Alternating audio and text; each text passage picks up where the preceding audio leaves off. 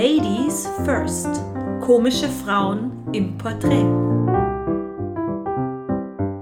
Ein Podcast von Franziska Wanninger und Claudia Pichler.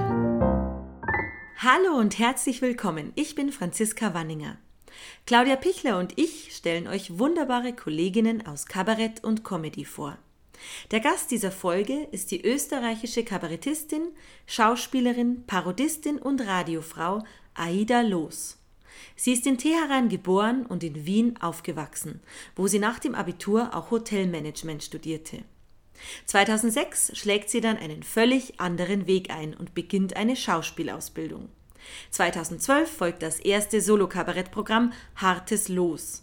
Seither hat sie vier Bühnenprogramme geschrieben, ist in den unterschiedlichsten Comedy-Formaten des ORF aufgetreten und wurde 2014 für den österreichischen Kabarettpreis nominiert.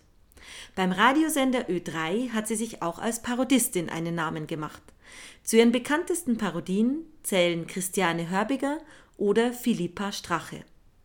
Corona-bedingt gab es kein persönliches Treffen, sondern Aida Los hat das Gespräch für uns in Wien aufgezeichnet.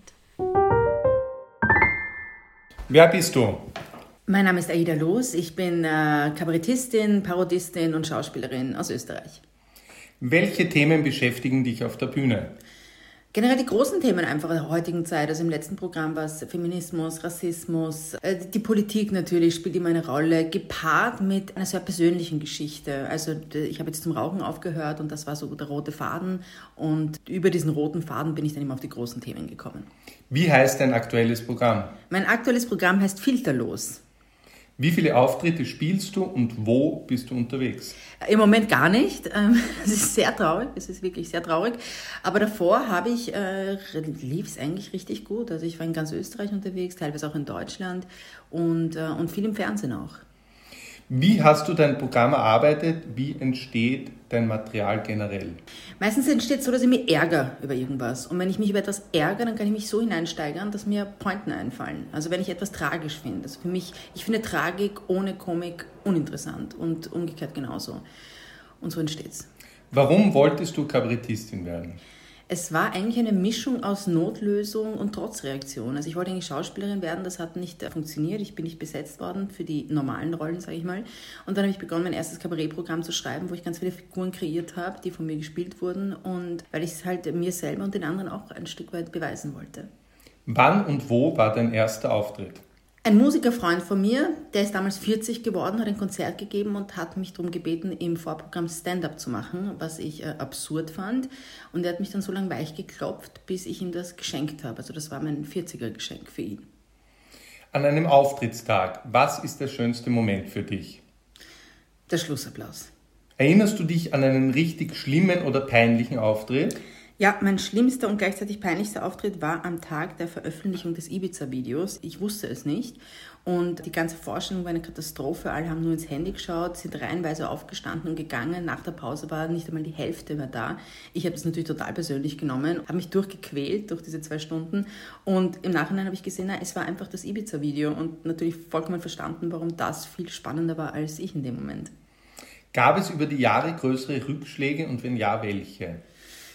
Also ich würde gar nicht sagen, dass es so den großen Rückschlag gab. Natürlich ist es immer so ein, ein zwei Schritte nach vor, einen nach hinten und wieder drei Schritte nach vor, so und so weiter. Aber so diesen großen Rückschlag, von dem ich mich echt einmal erholen musste und in Therapie gehen musste oder so, den gab es nicht. Hast du weibliche Vorbilder? Ganz viele. Also in meiner Familie allein sind ganz viele, da gibt es fast auch nur Frauen aus irgendeinem Grund. Und ähm, da sind die großen Vorbilder natürlich meine Großmutter, meine Mutter, meine Tanten. Ich habe drei Schwestern, ich habe zwei Töchter und die sind alle irgendwie Vorbild für mich. Also ich bin nur umgeben von leibenden Frauen. Ist es Vorteil oder Nachteil in der Comedy eine Frau zu sein? Vorteil. Es ist immer ein Vorteil, eine Frau zu sein. Also nicht nur in der Comedy, sondern auch im Leben. Weil, weil man als Frau einfach keine Hoden hat. Also ich empfinde das als unglaublichen Vorteil. Und ich muss auch ehrlich sagen, wenn ich welche hätte, dann, weiß ich nicht, dann könnte ich nicht einfach so rumsitzen oder so. Ich würde echt was dagegen unternehmen. Ja, ich würde sie mir, weiß ich nicht, aufspritzen lassen mit Botox oder, keine Ahnung, hochpushen mit irgendeinem Hoden-Wonderbra. Oder so, so zumindest so Glitzer drüber streuen. Irgendwas. Aber gut, ich habe keine Hoden, Gott sei Dank, weil ich bin eine Frau. Hast du schon mal beruflich was erlebt, wo du gedacht hast, als Mann wäre mir das nie passiert? Ich habe mal ähm, Open Air gespielt und ich musste aufs stinkerte Dixie-Klo gehen, während äh, meine männlichen Kollegen einfach in den Busch gebrunst haben. Und das habe ich als Nachteil empfunden. Hast du auf der Bühne generell anders bewertet werden als Männer? Natürlich, viel anders. Also viel strenger auch. Äh, nämlich auch von anderen Frauen viel strenger. Ich glaube, als Frau hat man eine Chance und zwei oder, oder eine zweite höchstens. Und wenn man da abkackt, dann hat man Pech gehabt. Und das ist bei einem Mann definitiv nicht so, vor allem bei so mittelmäßigen äh, Kollegen. Wie gehst du mit Pressekritiken um? Gab es Kritiken, die dich getroffen haben? Mit schlechten Pressekritiken gehe ich damit um, wie jeder normale Mensch damit umgehen würde. Ich vergrabe mich ins Bett, ich ziehe die Decke hoch und komme da zwei Tage nicht raus und bin wütend, weil ich mich aber meistens äh, missverstanden fühle. Denkst du darüber nach, was du auf der Bühne anziehst? Ja, schon, natürlich. Also am Anfang meiner Karriere ganz wenig. Also da habe ich versucht, immer schlicht und schwarz und, und zugezogen irgendwie auf die Bühne zu gehen. Und äh, mittlerweile, finde ich, kann man schon mal auch Bühnenoutfit-mäßig ein bisschen auf die Kacke hauen. Und ich mag das eigentlich, dieses Spiel. Auch, auch das Optische mit Inhalten zu brechen. Also irgendwie so als ganz adrett und schick daherzukommen und dann die Leute zu flashen mit, naja, mit Inhalten und, und der Goschen einfach, die man hat. Warst du im beruflichen Kontext schon einmal Sexismus ausgesetzt oder wurdest sogar sexuell belästigt? Mir hat mal ein Typ gesagt, ein Regisseur war das, ich hätte geile Titten. Und ganz ehrlich, das stimmt nicht einmal. Was würdest du einer Frau, die Comedy oder Kabarett machen möchte, raten? Ja, gib alles, gib alles, aber bitte warte damit, bis ich in Pension bin. Nein, das ist mein Scherz natürlich. Ich würde sagen, just do it. Scheiß da nichts. Lass dir von niemandem irgendeinen Schwachsinn einreden.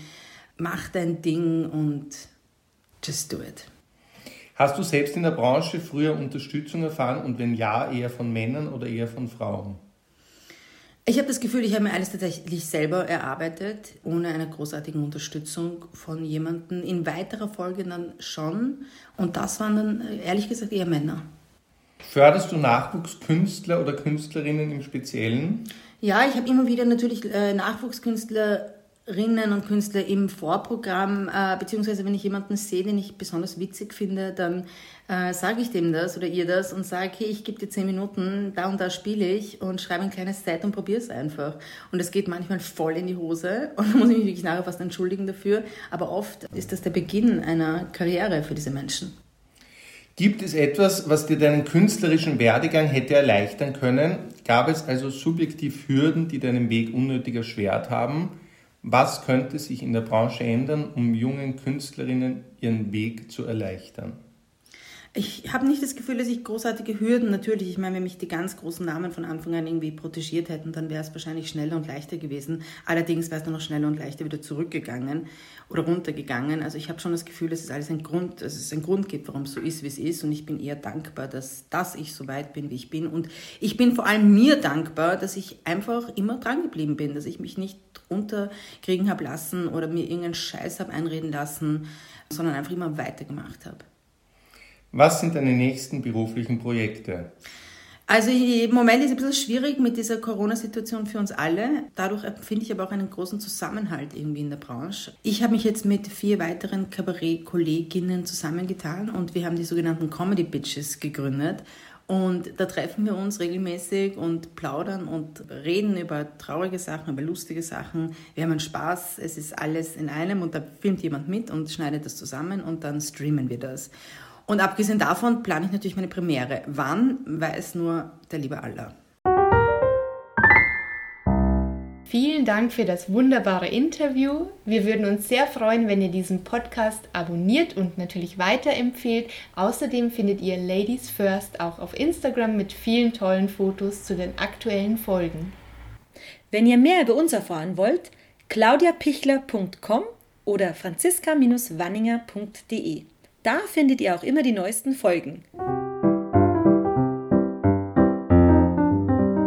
Support your local ladies.